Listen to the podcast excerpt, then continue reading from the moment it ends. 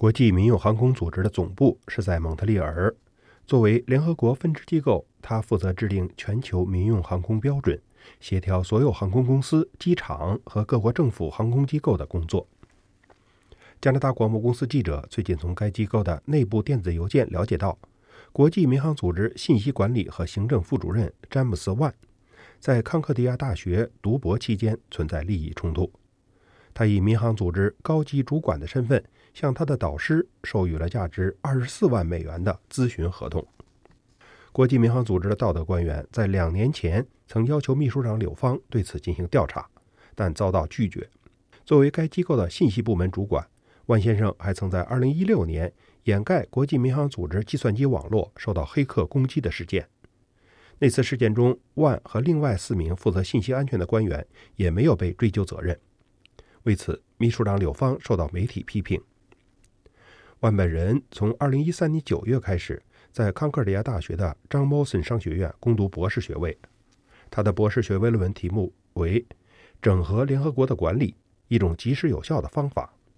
他的论文在2017年7月获得通过，被授予博士学位。但今年6月25日，国际民航组织的人事部主任卡米尼·巴拉姆在一封电子邮件中说。就在万先生读博期间，他代表国际民航组织签署了一项给其博士生导师，也是商学院后勤和业务管理部门主任拉法特·萨迪二十四万美元咨询费的合同。人事部主任巴拉姆在对此事作出初步评估后表示，他发现萨迪教授一直担任着国际民航组织信息和通信技术部门的顾问，并在担任万的博士生导师期间向万提交作为顾问的报告。巴拉姆在邮件中写道：“在正常的机构中，这种行为应被立刻解雇。”而进一步的调查发现，万的博士学位论文是2017年7月通过的，而就在那之前几个月，萨德教授还申请国际民航组织的全职职位，担任业务技术和服务总监，而万是招聘时的面试者之一。万对此的解释是他并没有负责招聘萨德教授。这位教授已经担任国际民航组织的顾问六年多，可以说是多年的一位朋友。人力资源主管巴拉姆在他的电子邮件中写道：“虽然万先生曾表示自己不便参与评估和笔试，但最后还是参与了面试。”而万先生对此的回答是：他确实曾拒绝参加面试，但他承认自己参与了接受萨德教授的工作申请，也以观察员的身份参加了最后六名候选人的面试。而从众多申请人中选出的六名候选人中，就有萨德教授。万先生甚至说，他从未打算掩盖与教授之间的关系，同时强调，继续接受教育深造是个人的选择。在多方的质疑声中，国际民航组织秘书长柳芳终止了那次招聘的程序，下令重新开始。人力资源主管巴拉姆认为这是正确的决定，但他同时也说，其实可以在招募过程中早些采取适当行动，要么取消有关候选人的资格，要么让万先生避嫌。因此，萨德教授那次并没有竞聘到国际民航组织的工作，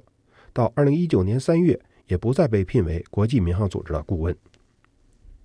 在接受加拿大广播公司有关这些是否属于利益冲突行为、有道德违规之嫌时，万先生提交了一份很长的书面声明，这也是他提交给国际民航组织道德操守办公室的报告副本，其中驳斥了对他的指控。声明中包括与萨德教授签署合同的记录，由此可以看出，萨德教授的专业是信息系统与技术管理，从2010年12月开始为国际民航组织担任顾问。到二零一九年三月最后一次，总共与国际民航组织签署过十份单独的合同，这些合同加起来总计五十七万美元，其中包括他的博士生代表国际民航组织签字的二十四万元。加拿大广播公司了解到，今年六月，国际民航组织的秘书长助理兼道德官员还发现，万先生的博士论文评审委员会总共有六名成员，其中有四名与万先生存在着合同关系。并将此通知了大学有关部门。在这一涉及利益冲突和道德操守的事件发生两年后，国际民航组织说已于九月十一日开始调查。而令人感到不解的是，九月二十五日，万先生再次被聘任为国际民航组织高级行政人员。